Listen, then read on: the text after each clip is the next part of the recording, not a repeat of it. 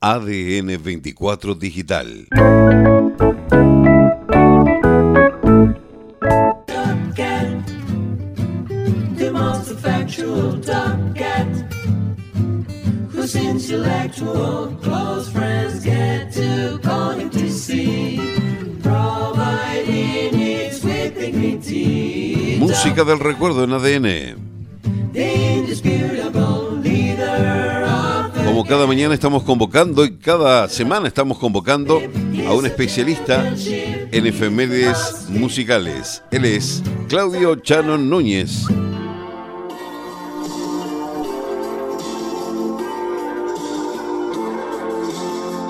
Hola, ¿cómo le va? Mi nombre es Claudio Chano Núñez y les voy a contar cosas que pasaron en la música en la segunda semana de enero. Hoy cumple 56 años, hoy 17 de enero, el cantante Paul Young fue la voz principal de la banda Q-Tips a principios de la década del 80, una banda de versiones de soul. Ya como solista fue número uno en 1983 en el Reino Unido con el single Wherever I Lay My Head, That's My Home. En 1985 grabó una versión del éxito de Holland Oates, Every Time You Go Away, que fue número uno en ambos lados del Atlántico. En su mejor momento, a mediados de los 90, perdió la voz y eso provocó sus escasos trabajos musicales posteriores. Además, esta semana cumplen 63 años la cantante nigeriana de soul Sade, 70 años Paul Stanley, guitarrista y cantante de Kiss, 51 años Gary Barlow, cantante de Take That, 81 años Plácido Domingo, 63 años Susan Hoff, cantante y guitarrista de Bangles, y 73 años Mick Taylor, ex guitarrista de los Rolling Y hablando de los Rolling Stones, un día como hoy, en 1967, se presentaban en la televisión estadounidense en el prestigioso Ed Sullivan Show, donde presentaban su nuevo hit editado tres días antes, Let's Spend the Night Together, pero fueron obligados a cambiar el título por Let's Spend Some Time Together, después de que los productores se opusieran al contenido de la letra. Ya en el aire del programa, Mick Jagger puso los ojos en blanco alevosamente ante la cámara de televisión mientras cantaba la letra modificada, lo que provocó que Ed Sullivan anunciara que los Rolling Stones se les prohibiría volver a actuar en su programa, algo que venían haciendo desde 1964, pero no lo cumplió y en 1969 volvieron.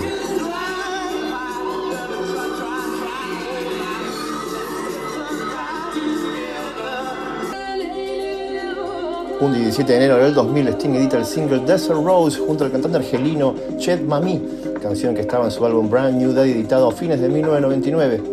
Alcanzó el número 2 en Canadá, el número 3 en Suiza y el número 4 en Italia, pero no llegó al top 10 en Estados Unidos y Gran Bretaña.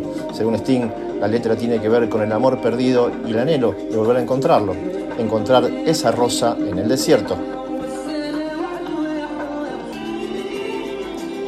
En 2018 la música y cantautora irlandesa Dolores O'Riordan, guitarrista y cantante de Cranberries, murió inesperadamente mientras estaba en Londres, aparentemente por problemas con el alcohol. Estaba terminando una sesión de grabación con su banda, The Cranberries. Tuvo éxitos en singles en 1974 como Linger, que estamos escuchando, Dreams y Zombie. El álbum de 1993 de la banda Every Else Is Doing So Well Can Be pasó un total de 86 semanas entre los 50 mejores en la lista del Reino Unido. Además, esta semana la música perdió al productor musical Phil Spector en 2021, a Tom Petty en 2018, a Wilson Piquet en 2006, a Carl Perkins en 1998 y a Peggy Lee en 2002.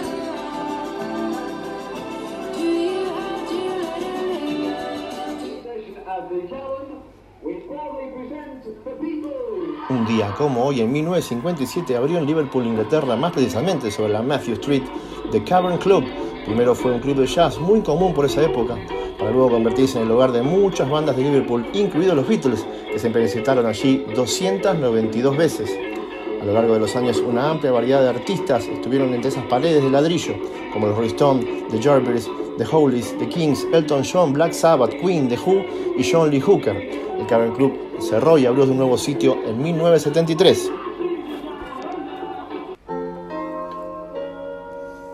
En 1976, I Broke This Song de Barry Manilow, escrita por Bruce Johnson de The Beach Boys, alcanzó el número uno en Estados Unidos y además ganó el premio Grammy a la canción del año.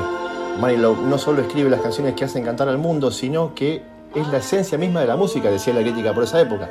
Barry editaba discos y singles que sonaban por todos lados entre 1973 y 1983 con canciones como Mandy, Looks Like We Made It y Copacabana.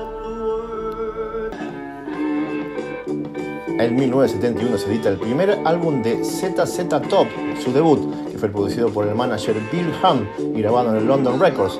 Aquí apareció la actitud y el humor de la banda. El álbum incorporó influencias de blues, boogie, hard rock y rock sureño. Es a veces con letras descaradas, lleno de experiencias personales de la banda e insinuaciones sexuales que se convirtieron en el centro de la imagen del grupo. La canción que fue único corte es esta que estamos escuchando, Somebody Else Been, Shaking Your Tree.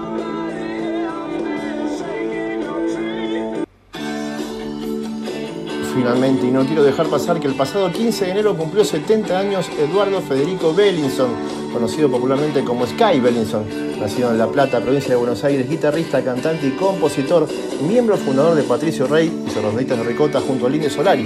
Fue bautizado Sky por su amiga Marta Minujín, muy compincha a fines de los 60 de la banda. Integró Patricio Rey hasta la disolución de la banda en 2001 y en 2002 encaró un proyecto personal en un formato en el que él denomina como solista en banda que ha tenido diferentes nombres desde entonces como Sky Bellinson, Sky y los seguidores de la diosa Kali y Sky y los Fakires. Que tengan una excelente semana.